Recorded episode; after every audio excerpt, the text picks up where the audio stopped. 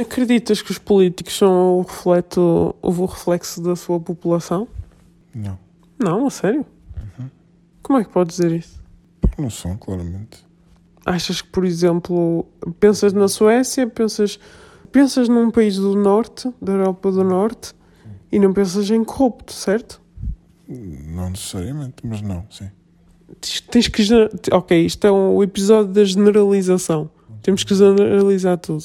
Pensas num político da Europa do Norte, não pensas em corrupto, pois não? Não, não. E se for na Europa do Sul, se calhar já pensas em corrupto mais facilmente. Na Europa do? Sim. E o mesmo com as pessoas.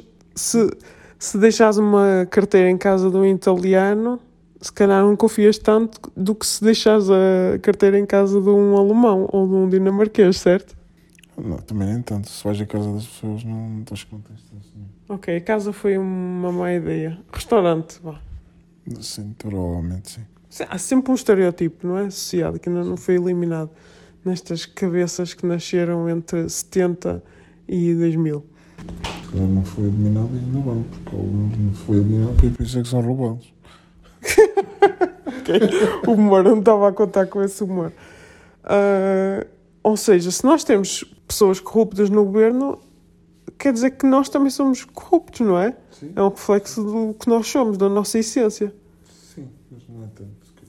E em- não é tanto, mas enquanto não pusermos as pessoas lá corretas, ok, porque estamos a generalizar, toda a gente é corrupta, mas na verdade não é. Há aí 10% que não são. Enquanto não pusermos as pessoas corruptos mais ativos corruptas mais ativos, como assim? são corruptos, têm que fazer pela vida. Ah, sim, é verdade. São mais proativos, é isso que tu queres dizer. Ok, eu estava a dizer que enquanto não pusemos a, a pessoa correta lá, não corrupta, começamos a popular aquilo de pessoas não corruptas, não, não mudam as coisas. Se calhar já há lá um ou dois que não são corruptos, mas a maioria ganha.